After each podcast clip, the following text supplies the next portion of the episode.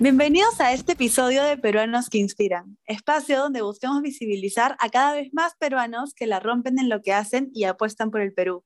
Hoy tengo el placer de presentarles al fundador y presidente de Presente, organización LGTBIQ en Perú. Además, es activista de derechos humanos, experto en incidencia política, LGTBIQ y director de teatro. Con ustedes, el gran Gabriel de la Cruz. ¡Uh! Hola, ¿qué tal? ¿Cómo estás, Alexandra? Muchísimas gracias por la invitación a este espacio. Estoy muy contento de poder conversar contigo. Creo mucho en, el poder que tenemos las personas para transformar a través de nuestras propias historias, así que espero que la mía sirva un poquito para poder eh, mirar también nuestra sociedad. Yo soy piurano, yo nací en Piura en el año 84, estudié una carrera en la Universidad Católica como abogado, me vine a Lima porque pensaba primero que Piura era una ciudad bastante conservadora y muy machista y yo empezaba a tener muchas preguntas a mi alrededor sobre quién soy y, sobre qué quiero hacer. Creo que a veces cuando estamos en ese momento tomamos decisiones de repente pensadas un poco en, satisfacer en nuestro, en nuestro entorno, ¿no? Como cómo hago que mis papás o mis mamás estén contentos. Y como yo empezaba a sospechar de que yo era diferente eh, y que mi orientación sexual era diferente, dije, bueno, ya no puedo traer pues tantas, no como tantas malas decisiones, eh, así es que voy a estudiar lo que ellos querían que yo estudie y eso fue derecho. Así es que con mucho esfuerzo nos mudamos a vivir a Lima, mi mamá y yo. Para mí la facultad fue un momento de poder también seguir cuestionándome y también fue un momento eh, de mucha represión porque lo que pasaba es que había salido de una ciudad como Piura, que era una ciudad muy conservadora, pero tampoco había llegado pues a la ciudad más progresista del mundo, ¿no? Eh, de hecho, en la católica empecé a mirar algunos colectivos, gente que empezaba a hablar de derechos humanos, gente que empezaba a hablar de temas que a mí antes nadie me había explicado, ¿no? Empecé a entender qué era el género y cómo impactaba en las vidas de las personas. Yo cuando empecé la carrera empecé pensando voy a ser abogado y seguramente el siguiente paso será estudiar, trabajar en un estudio de ¿no? O, trabajar en una empresa y, tener esa, ese camino. Pero tuve la suerte de que un amigo me, me recomendó postular a una ONG que se llama Transparencia. Venía de practicar en un estudio de abogados y todavía sin, sin terminar de, de encontrarme. Así es que decidí postular y tuve la, la suerte de, de, ser aceptado para trabajar en algo que estaba asociado a mi carrera. Estaba empezando a trabajar en la ley de partidos políticos, pero lo que me llevó la ley de partidos políticos a aprender fue justamente lo que está más vinculado al, género. Y es que en esa época había mucho debate sobre la cuota de género dentro de los partidos políticos y la participación política de las mujeres. Y ahí empiezo a, a, entender y aplicar un poco más lo que en clase me habían explicado sobre el género, pero ya desde una perspectiva mucho más, más concreta, ¿no? Y cómo logramos que más mujeres puedan participar en este tipo de espacios. Y yo me sentía bastante cómodo, muy a gusto, este, eh, aprendí muchísimo sobre el feminismo, sobre la, la, lucha de las mujeres para poder acceder a una equidad de condiciones en una sociedad como la nuestra y me sentía bastante cómodo, pero también sentía que algo faltaba, ¿no? Sentía que había algo que todavía no, no estaba resuelto del todo, o que de repente ah, era lo que a mí me motivaba, pero también me sentía raro porque yo, como hombre cisgénero, este, ¿qué hacía en una mesa de mujeres cisgénero, no? El tema de género era algo que a mí me, me, me motivó, me motivaba muchísimo, pero sentía que había algo más. Esto yo tendría probablemente, eso habrá pasado pues a, en el 2007, 2008, 2010, 2011. En esas épocas yo estaba en el closet. Mi mamá ni nadie sabía que yo era, que yo soy gay. Y en el trabajo tampoco nadie sabía, yo tenía novio. Y yo recuerdo que una vez mi novio me regaló una foto. En esta foto estábamos los dos eh, y me puso, me dejó un detalle como, este, te voy a explicar que yo me iba de viaje a Cusco por trabajo. Y la guardé en el cajón de mi, de mi oficina y por casualidad pues la foto se cae y la encuentran. Y empiezan, todo bien, mira, nosotros tú sabes, porque somos este, personas que estamos, todo tipo, ¿no? Yo estaba aterrado, no sabía dónde meterme, este, no sabía qué decir, me puse muy nervioso y lo único que atiné a responder en ese momento fue, eh, bueno, sí, él es mi novio y yo soy gay, ¿no?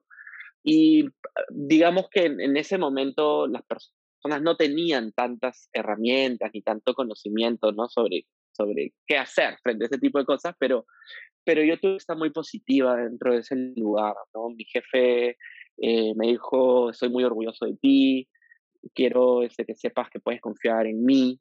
Y eso para mí también cambió mucho mi, mi, forma de, de, ver, ¿no? Porque a lo que yo le tenía miedo era al rechazo, ¿no? A lo que yo tenía miedo era decir algo o mostrarme tal cual soy y que las personas a las que yo quiero me den la espalda, ¿no? Y eso también me pasaba en, en el trabajo. Así es que yo en ese momento me sentí sumamente cómodo y lo primero que hice fue eh, presentarles a mi novio.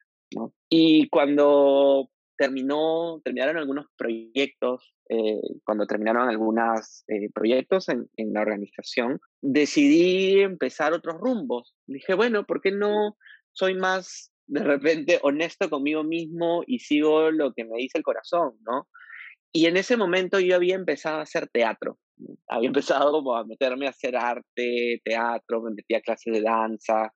Estaba muy vinculado al mundo de las artes. Conocí un grupo de teatro, un grupo que se llama Tránsito, que me llamaron a una reunión porque yo, digamos, trabajaba en temas de democracia y elecciones en esa época. Y me llamaron a una reunión para preguntarme si es que quisieras asesorarles ¿no? en, su proceso creativo. Dije que ya, y me metí al proceso creativo, pero como actor. Y eso fue un momento clave porque tuve la, la oportunidad nuevamente de estar en una obra de teatro, una obra de teatro, una creación colectiva que se llamó Patria. Y en Patria lo que cada quien traía era un poco su propio testimonio, su propia historia. Y la historia que yo traía en ese momento era la historia de un chico que migra de Piura a, a la ciudad de Lima dejó ese adolescente en Piura y hablaba mucho de mi dejo, ¿no? Porque yo tenía un dejo muy marcado piurano y lo perdí en el tiempo, ¿no? También por, este, por esta necesidad de encajar, ¿no? Por esta necesidad que yo sentía de poder formar parte de un espacio. Y esa fue la primera vez que hice teatro y nos fue tan bien que nos invitaron a formar parte de un festival. Este festival de teatro el FAEL, que era un festival que, dirigía la Municipalidad de Lima, eh, nos invitó. Teníamos la oportunidad de volver a poner la obra de teatro, creo que fue dos años después. Y en ese momento muchas cosas pasaron. Yo había empezado otra relación y sentía que era momento de contarle a mi mamá. Así es que tenía 28 años ya y decidí salir del closet con ella y decirle que tenía novio y que era un chico gay. Y cuando esto pasó, estaba en medio de, los ensayos y yo le dije a mi directora, bueno, creo que quiero cambiar la historia, porque yo no quiero seguir hablando sobre algo que ya no es, o sea, ya migré hace tiempo, ya fue parte de esto. Quiero hablar de algo que me, me, me, cuesta mucho más, ¿no? Quiero hablar del hecho de ser un chico gay. Así es que eh, algo pasó en esas funciones porque muchos activistas empezaron a llegar a, la, a ver la obra y se me acercaron en varias oportunidades a decirme, oye, qué bonito que digas esto, porque la verdad es que no encontramos espacios donde escuchemos nuestras historias, ¿no? En la televisión nadie habla de, de, nosotros, en el cine recién se estaba empezando a hacer producción en Estados Unidos, y qué bonito venir al teatro y escuchar la historia de un chico gay, ¿no? Como yo, como otras personas que, que, sentimos igual. Y ahí dije, bueno, creo que acá he encontrado algo, creo que he encontrado mi propósito, así es que voy a explorar por acá. Entonces decidí eh, seguir nuevamente lo que me decía el corazón y dije, bueno, ¿por qué no armo una obra de teatro? ¿Y por qué yo no convoco gente de la comunidad LGBTQ a que cuenten sus propias historias? Porque yo lo que acabo de hacer creo que es algo que, que todos podemos hacer. Todos podemos pararnos en un escenario y contar una historia. Así es que empecé a escribirle a Medio Perú para pedir ayuda, para decirles, oye, tengo este proyecto en manos, hice mi PowerPoint, me armé de, este, como de, un logo, convoqué amigos, amigas, que me ayuden un poco a, ver cómo podría lucir esto. Y nació un colectivo que se llamó No Tengo Miedo, que respondía justamente a todo ese temor que yo traía, ¿no? Eh, de, de, ser yo mismo, de mostrarme tal cual soy. Y con No Tengo Miedo, eh, armé mi primera obra de teatro que se llamó Desde afuera. Y desde afuera fue, eh, fue también algo que me, me, siguió marcando porque en esa época se estaba debatiendo el proyecto de ley de unión civil e iba a haber una marcha, la primera marcha por la igualdad. Y esta marcha por la igualdad también fue bastante importante en mi vida porque las personas que estaban organizando la marcha llegaron un día a mi casa y me dijeron, oye, sé que tú haces teatro, sé que tú estás vinculado a este tema, ¿no te gustaría moderar la marcha? Entonces dije, bueno, ¿por qué no? Total, las marchas del orgullo no son tan grandes. Así de improviso. Claro, las marchas del orgullo no son tan grandes en el Perú, ¿no? A ver qué pasa. Y bueno, es, fui y la marcha del orgullo con, convocó a 10.000 personas. Y cuando yo estaba abajo en el escenario pensando, Dios mío, ¿y ahora qué voy a hacer? Porque solo sabe mi mamá. La gente se enterará. Bueno, ya dije, ya estoy acá. Así es que subí al escenario y, pucha, o sea, desde ese momento mi vida cambió. Porque claro, al día siguiente, como yo era el moderador, yo presentaba al congresista, presentaba al, ministro, presentaba al activista, presentaba al artista, yo era el que presentaba. Entonces estuve parado cuatro horas y no hubo medio en el que no salga mi cara. Entonces fue mi gran salida del closet del mundo. Todo el mundo Con bombos y platillos. Con bombos y platillos. Y a partir de ahí empecé a trabajar en lo que entendí era mi propósito, ¿no? Era trabajar por la comunidad LGBTQ, desde las herramientas que tenía, desde las herramientas que fui encontrando, y de las posibilidades que además fui entendiendo que yo podía aportar para construir una sociedad donde las próximas generaciones no sientan ese miedo que yo sentí durante toda mi adolescencia y mi juventud. Ah, me, me, he quedado con demasiadas partes de la, de la historia, pero algo, algo que, que tienen en común es que hubieron como tres salidas del closet, digamos, importantes mm. para comenzar a descubrirte, ¿no? Esta, esta de la chamba que, que, en cierta manera fue como obligada entre comillas porque ya lo sabían y, y se, e hicieron la pregunta, ¿no? Luego con, con, tu mamá, que ya fue como de manera mucho más este, voluntaria, digamos, y con el mundo, que fue así como un híbrido, digamos, como quien no quiere la cosa, pero ocurrió. En este tema de, de, de salir del closet, al menos ahora lo has contado con mucha naturalidad, pero me gustaría que me comentes un poco de repente cuál fue la más difícil o cómo fue que te atreviste, ¿no? Porque aquí lo, lo dices así como algo fácil, pero creo que para muchas personas en verdad es muy complicado poder dar ese salto como tal. Sí, no, definitivamente. O sea, ahora yo lo cuento ya mirando el pasado, pero claro, si es que, digamos, eh, hacemos doble clic al hecho de que salí de closet a los 28 años, Imagínate, o sea, cuánto, cuántas veces me lo pude haber preguntado y además cuántos momentos yo armé para contarlo y no me atreví. No, no, yo vivía con mi mamá en esa época, yo eh, no, vivíamos separados, digamos, no vivíamos en ciudades distintas. Yo me vine a, a, vivir a Lima con mi mamá. Mi mamá eh, vivía conmigo cuando yo empecé a conocer chicos, cuando yo empecé a tener eh, novios, cuando yo empecé a, tener historias de amor, pero ella no sabía y yo no le contaba. Y todo, finalmente, yo decidí contárselo, o en todo caso, decidí decirlo. Un día que mi madre me dice, mi mamá había empezado una terapia y me dice, Gabriel, mira, ¿sabes qué? Mi psicóloga ha preguntado cómo estás, yo no sabía qué responderle. la verdad es que siento que estoy viviendo con alguien que no conozco y siento que eres alguien que duerme aquí, ¿no? Y en ese momento pasó, no sé si has estado alguna vez en una montaña rusa, cuando la montaña rusa estás como empezando a subir, a su, cuando recién empiezas, subir, subir, subir. Y antes de que la montaña rusa pues vire hacia abajo, pasa pues toda tu vida delante tuyo, porque no sabes qué es lo que va a pasar en ese viaje, ¿no? Esa montaña rusa, ese momento previo, ese, ese pico de la montaña rusa antes de lanzar, fue lo que yo sentí al momento en que mi madre me dijo eso, porque yo tuve la posibilidad de, salir corriendo, de cambiar la conversación, pero, pero, pero sentí que tenía un mundo encima y que era momento de hacerlo. Ya tenía 28 años. Ya sentía que era, era, era el momento de que mi madre sepa quién realmente es su hijo. Así es que le dije, eh, exploté en llanto y le dije, mamá, tengo un novio, eh, te he fallado. Y eso a mí me costó pues 28 años y a ella le costó, no fue fácil tampoco para ella, ella me, digamos, me acogió, este, siempre trató de ser bastante eh, protectora y trató de entender, pero sé que le costó mucho, ¿no? Y sé que fue un proceso que para ella también le costó comprender, ¿no?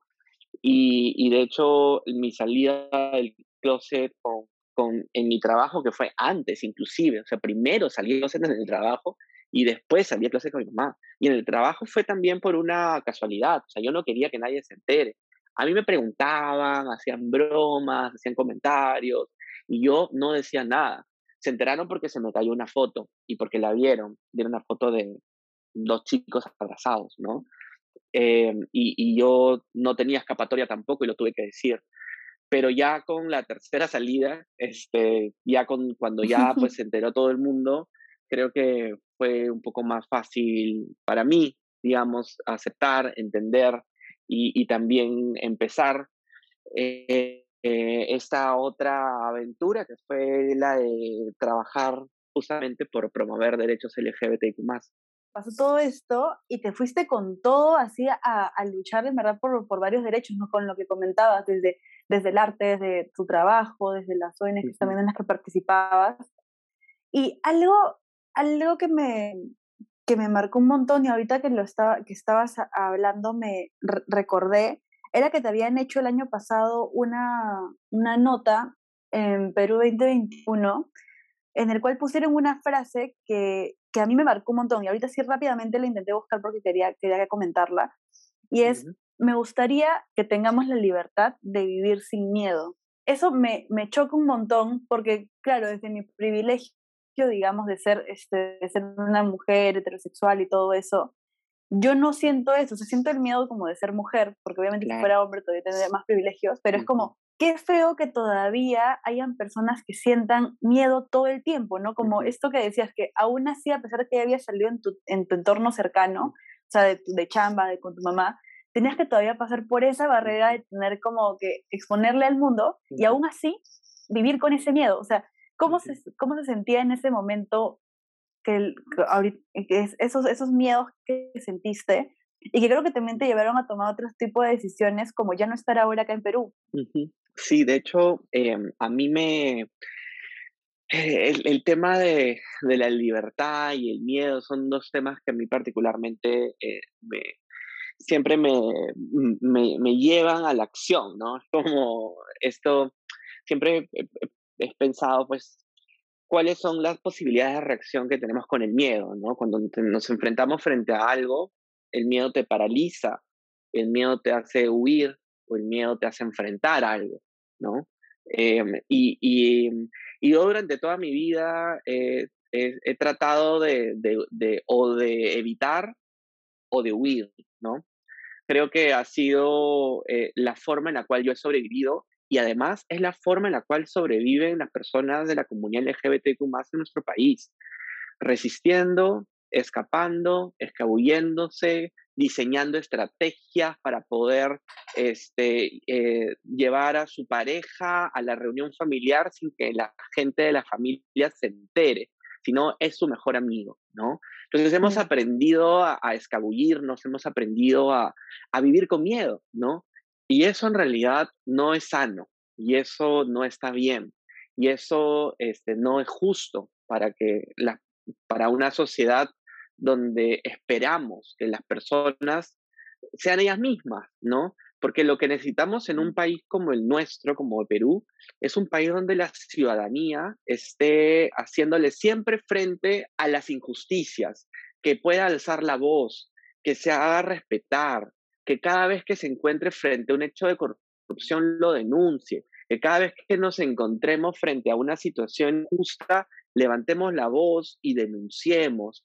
Una ciudadanía que permanentemente esté fiscalizando, haciendo auditoría a sus autoridades, una ciudadanía que esté permanentemente eh, eh, activa con lo que sucede en nuestro país, participando, proponiendo, formando parte de juntas vecinales, formando parte de espacios de toma de decisión, ¿no? Metiéndote un partido político. Pero ¿qué sucede? Cuando vivimos en un país donde la ciudadanía tiene miedo, no participas, te vas, no, no te escabulles, lo evitas y dices, mejor que el otro lo resuelva, ¿no? Entonces yo siento que esta sensación del miedo que tiene la comunidad LGBTQ no solamente le hace daño a la comunidad, le hace daño a todo el Perú. Porque si queremos tener ciudadanos empoderados y ciudadanos que hagan que nuestro país crezca, pues necesitamos una ciudadanía que realmente esté empoderada. Y para eso tienes que empoderar a toda la ciudadanía desde un punto de vista de la diversidad. Yo eh, nunca pensé irme del Perú. El Perú es el país que yo amo y el Perú es el país por el que trabajo, además. La organización que yo fundé trabaja para que nuestro país, la comunidad, tenga una sociedad que la respete, que la valore, que permita acceder a trabajo, que tenga la posibilidad de vincularse con otras personas sin tener miedo a sufrir violencia o que alguien se burle de ellos o de ellas, ¿no? Esto es para lo que trabajamos en presente y ese es mi propósito principal, pero también este, la vida creo que nos da grandes lecciones, eh, nos pone a prueba, ¿no? Nos pone pruebas que nos, nos, nos fortalecen, creo yo, y que nos ayudan un poco también a entender cómo, cómo este propósito también lidia con, con, las decisiones personales que vamos teniendo, ¿no? A Ross, que es actualmente mi esposo, lo conocí hace cuatro, cinco años atrás en Estados Unidos en un viaje que hice por una pasantía y nos enamoramos y tuvimos una relación a distancia hasta que Ross tomó la decisión, la valiente decisión de irse a vivir a Perú conmigo. Vivimos en Perú cuatro años y en Perú eh, decidimos tener una familia y en Perú decidimos tener un proyecto de vida en común. Cuando empezó la pandemia, nuestra, nuestro proyecto de vida, como el de la mayoría del mundo y de nuestro país, creo también, empezamos pues a tener que tomar decisiones y empezar a cambiar algunas cosas. Pero una de las eh, dificultades que encontramos, que fue algo que nos que cambió también el rumbo de nuestras decisiones, fue un correo que recibimos de migraciones porque para que Ross pueda vivir en Perú, yo le tuve que hacer un contrato de trabajo para que pueda tener una visa de trabajo que le permita tener un estatus migratorio donde le permita quedarse en Perú, ¿no? Viviendo conmigo. El eh, estatus migratorio cambió y eh, Migraciones nos dijo que él tenía que salir del Perú porque ya su visa había vencido, ¿no? Entonces, en ese momento estaban pasando muchas cosas y además estábamos atravesando muchas pérdidas, ¿no? Y yo no quería que él se vaya frente a la incertidumbre de qué es lo que podría pasar viviendo cada uno en un país distinto, en medio de una pandemia, donde nuestra salud era algo que era lo más inestable posible del mundo, ¿no? Era bastante, había mucha inestabilidad, era, no sabíamos qué iba a suceder. Así es que eh, dijimos, bueno, creo que tenemos que tomar una decisión o te quedas en Perú de ilegal, ¿no? O nos vamos a vivir juntos a Estados Unidos. Pero no era una, no era una alternativa vivir separados, porque teníamos una decisión y era construir una familia juntos. Así es que eh, lo más eh, sano también para nosotros fue el venir a Estados Unidos. Y aquí nos casamos en un país donde nuestro matrimonio y nuestra familia es reconocida. Y gracias a que es reconocida, yo tengo un estatus regular acá en, en, Estados Unidos. O sea, yo, yo puedo vivir aquí. yo tengo eh, posibilidad de trabajar aquí además, yo tengo la posibilidad de, recibir un seguro aquí además. Y esto es algo que mi país no me da. Entonces, cuando pienso mucho en, en este proceso, muchas veces lo miro también como qué lección de vida es la que me está dando, ¿no? Porque finalmente es por lo que yo trabajo, finalmente es por lo que yo lucho, pero también la vida me está diciendo, oye, creo que o se tiene que seguir fortaleciendo o, hay algo que tienes que hacer todavía, ¿no? Hay un paso más que tienes que dar. Así es que con, con eso hemos tratado de tomarlo de la mejor forma y yo estoy aquí ahora eh, pensando justamente de qué manera desde el lugar en el que estoy puedo fortalecer este proceso político con mi país. Me hubiese encantado celebrar el Bicentenario en Perú, con mis amigos, con mis amigas, con mi mamá, ¿no? Este, con la gente que quiero, pero no puedo, ¿no? Y recuerdo además eh, cuando yo, digamos, después de casarnos, dije, voy a mandar los papeles al consulado de, este, al consulado de Perú, aquí en Dallas, que es la ciudad donde estoy ahorita. Les mandé pues mis papeles, todas mis constancias de matrimonio y todo esto. Y lo que me respondió el funcionario fue, me copió el artículo de la Constitución que habla sobre la familia y el artículo del Código Civil que habla sobre la familia está conformada por un hombre y por una mujer, ¿no? Y fue bastante como anecdótico, pero muy duro, ¿no? Ver cómo una ley que precisamente es lo que regula, pero además debería estar al servicio de los ciudadanos, en realidad es, está escrita para impedir que los ciudadanos podamos acceder al derecho más fundamental, que es el derecho a nuestra felicidad. Pero, nuevamente, creo que son lecciones y creo que son también algunas pistas que la vida nos da para poder imaginar o para poder entender qué es lo que, qué es lo que, qué es lo que tengo que hacer, ¿no?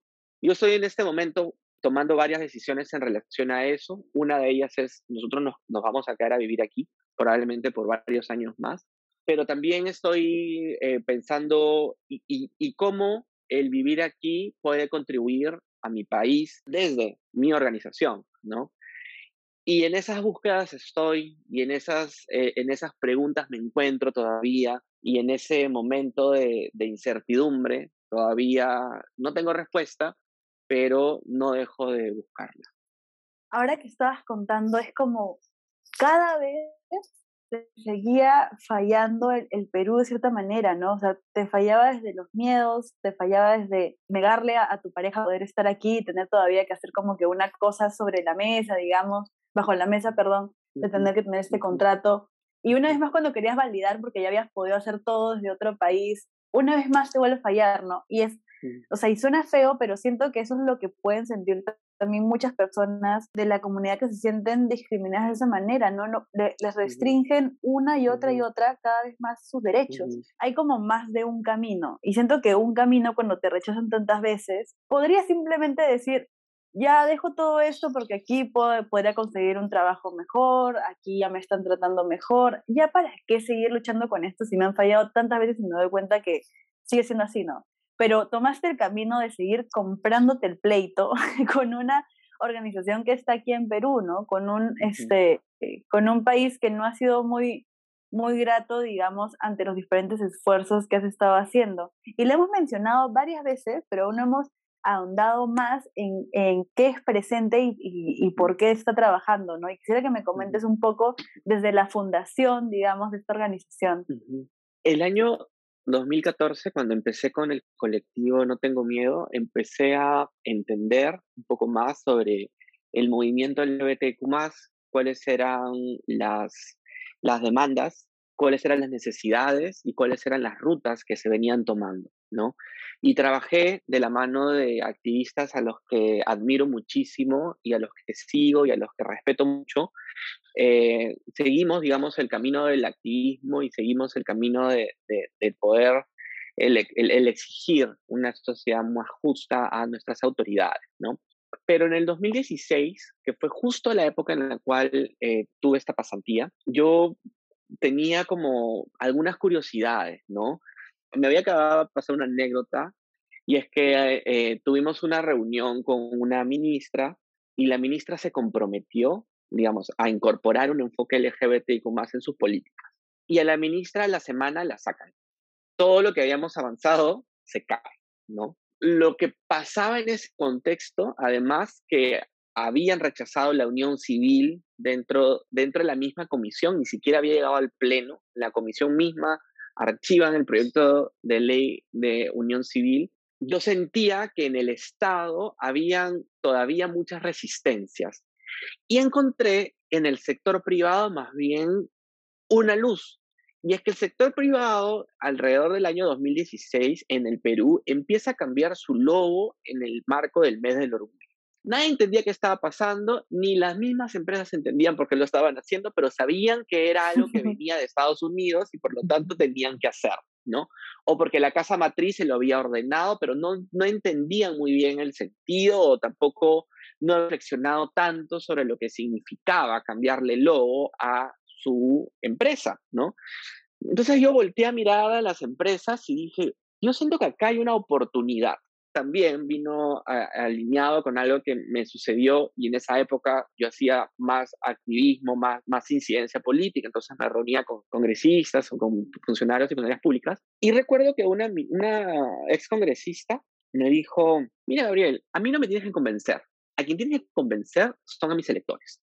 Mis electores en este momento no quieren que yo apruebe una unión civil o un matrimonio igualitario, así es que no lo voy a hacer yo creo mucho en tu causa, pero soy política y me debo mis votos. Entonces yo decía, pero ¿cómo, pero por dónde se empieza? ¿no? ¿Cómo hago para hablarle a sus electores? ¿Dónde están tus electores? ¿no?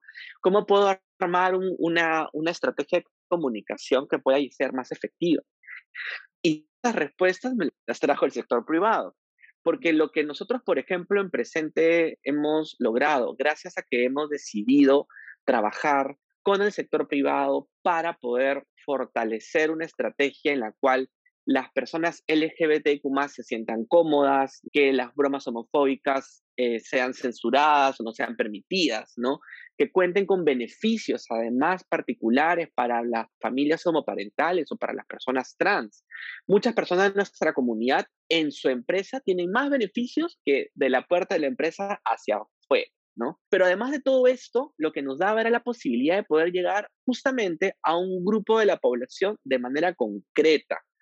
Nosotros, con las 23 empresas, por ejemplo, con las que hemos trabajado y que además hemos certificado, hemos logrado llegar a 80 mil trabajadores. O sea, no es que han recibido un comentario, no es que han recibido una... No, son 80.000 personas que han recibido información sobre una política, que están pasando por procesos de transformación cultural, que reciben charlas todo el tiempo, que sus líderes están pasando por procesos de sesgos inconscientes para entender qué es la discriminación LGBTIQ que cuentan con, que están hablando de beneficios para comunidad LGBTIQ que se está hablando de familias homoparentales, que se está hablando de respeto hacia personas trans, ¿no? Entonces estamos hablando de un grupo de personas que están pasando por un proceso de reflexión real, por un proceso de reflexión que les está permitiendo además comprender las dimensiones de la diversidad LGBTQ para poder hacer algo que es la razón de ser de presente, y es tender puentes, para lograr que la comunidad LGBTQ tenga un piso común que nos permita acceder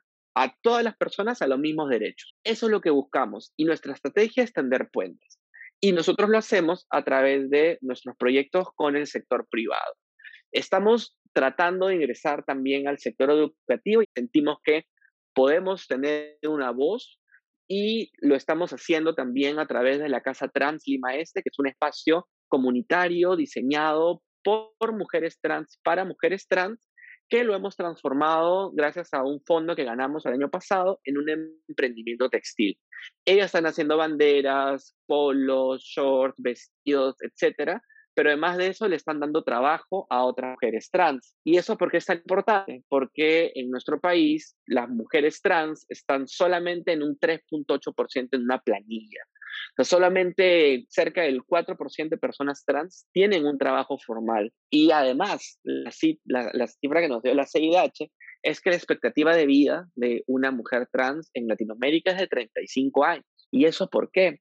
Porque una mujer trans a nadie le da una oportunidad de trabajar. En el colegio pasan por violencia y por bullying. Muchas se tienen que dedicar al trabajo sexual y el, un trabajo sexual además en condiciones tan precarias que las pone en riesgo de VIH, que las ponen en riesgo de pasar a etapa SIDA y que las ponen en altísimo riesgo de morir. Tantas mujeres trans que han muerto indigentes, expulsadas de sus casas, de diferentes maneras y por o inclusive lamentablemente por transfobia, por crímenes de odio.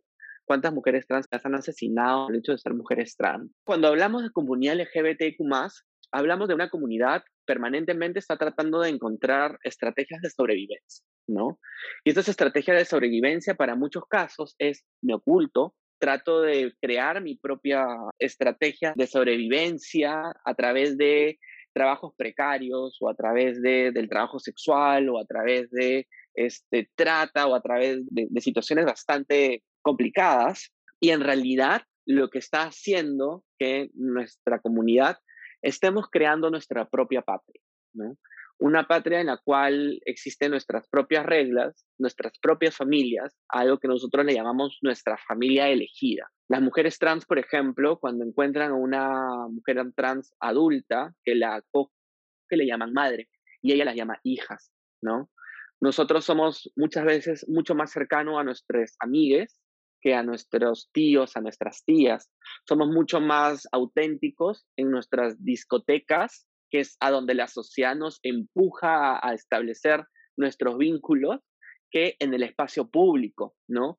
¿Cuántas veces en la calle nos han gritado sao, maricón, nos han dicho cosas horribles? Este, yo recuerdo una vez estar caminando de la mano con algún exnovio y que nos hayan gritado algo y salía, y recuerdo haber salido pues de una fiesta y estar muy alegre, muy feliz, ¿no? Y ¡pum! Al piso, nuevamente a la realidad, ¿no? Creamos nuestras propias burbujas justamente para poder protegernos. Estas burbujas que yo también le llamo, que es cuando creamos nuestras propias patrias, ¿no? Una patria que es, es nuestros lugares seguros eh, y que, por ejemplo, lo vas a escuchar cuando eh, mucha gente dice que hagan lo que quieran, pero dentro de sus cuatro paredes. Y eso es lo que construimos y esa es nuestra sociedad y eso es lo que armamos a nuestro alrededor para poder sobrevivir.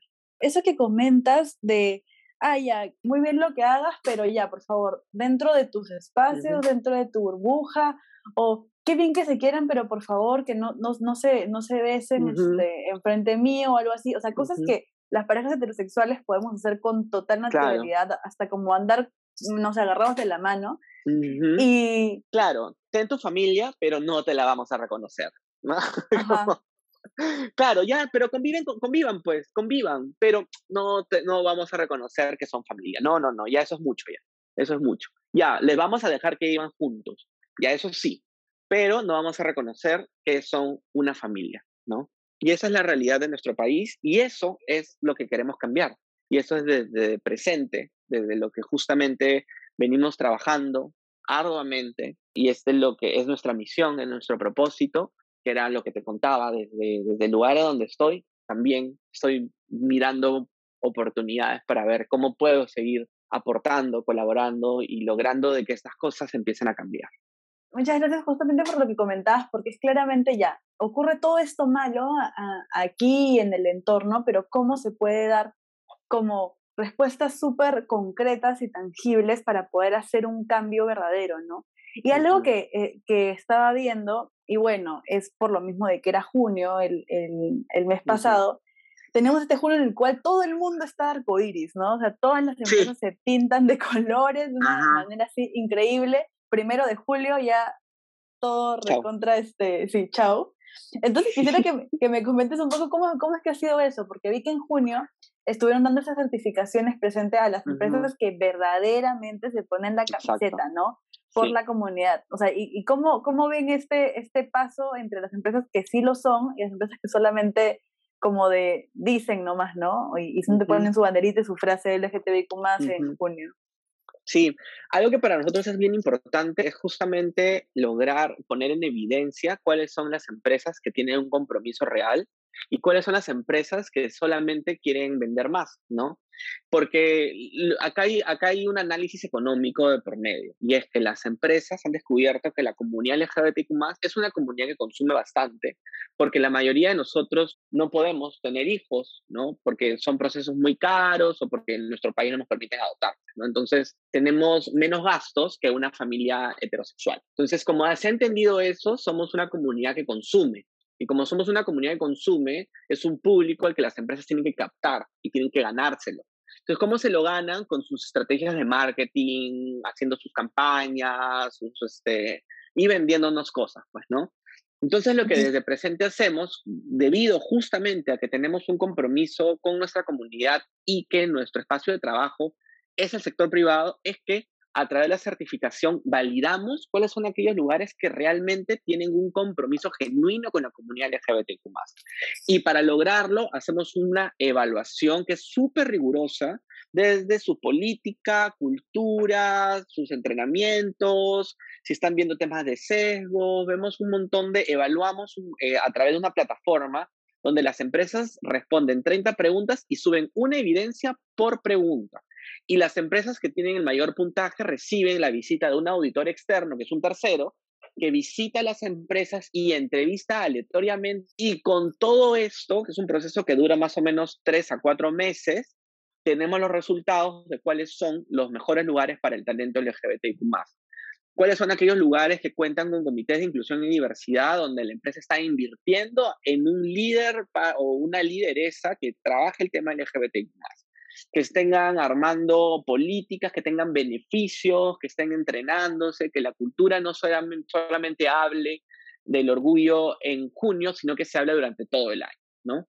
Entonces, todos son elementos que nosotros validamos, hacemos seguimiento y es un compromiso nuestro justamente con nuestra comunidad para, para que nuestra comunidad sepa cuáles son realmente los lugares más amigables para nuestra comunidad efectivamente dejar en evidencia los que sí se compran este pleito, ¿no? Los que de verdad como hacen ese esfuerzo que está más allá de, digamos, desde su, de su core de negocio por hacer que sean estos espacios mucho más inclusivos. Y, y con eso quiero, quiero apoyarme para la, la pregunta que, que le suelo hacer a, todo, a todas las personas que estoy entrevistando. ¿Crees que el rol de la empatía o estabilidad blanda en realidad ayuda a poder desarrollarnos como profesionales y más allá también como, personas que vivimos en un ecosistema, ¿no? Bueno, eh, nuestra, nuestra razón de ser como presidente es algo en lo que yo creo mucho, es nuevamente el tema de tender puentes. Y tender puentes puede sonar bonito, pero en realidad tender puentes es un ejercicio de empatía, porque para yo poder empezar a dialogar contigo, tengo que primero conocer eh, en qué, de qué quieres hablar, necesito entender tu cultura, necesito entender también cómo estás leyendo nuestros temas, necesito entender también cuáles son aquellos puntos que podemos tener en común para empezar a desarrollar y cuáles son en los cuales nunca nos vamos a poner de acuerdo, simplemente para dejar claro, ¿no?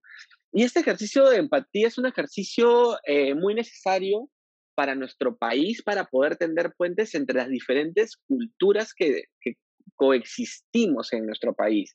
Y es algo que nos ayuda a crecer efectivamente como profesionales, porque si tú en tu espacio de trabajo aprendes a escuchar otro punto de vista, vas a aprender a, a resolver un problema desde otro enfoque que tú no lo habías visto antes, porque este otro enfoque no lo trae necesariamente solo tu investigación académica o lo que estudiaste, también lo trae tu experiencia de vida, lo que te enseñaron de chiquito, lo que aprendiste en tu casa, en tu cultura, en tu ciudad.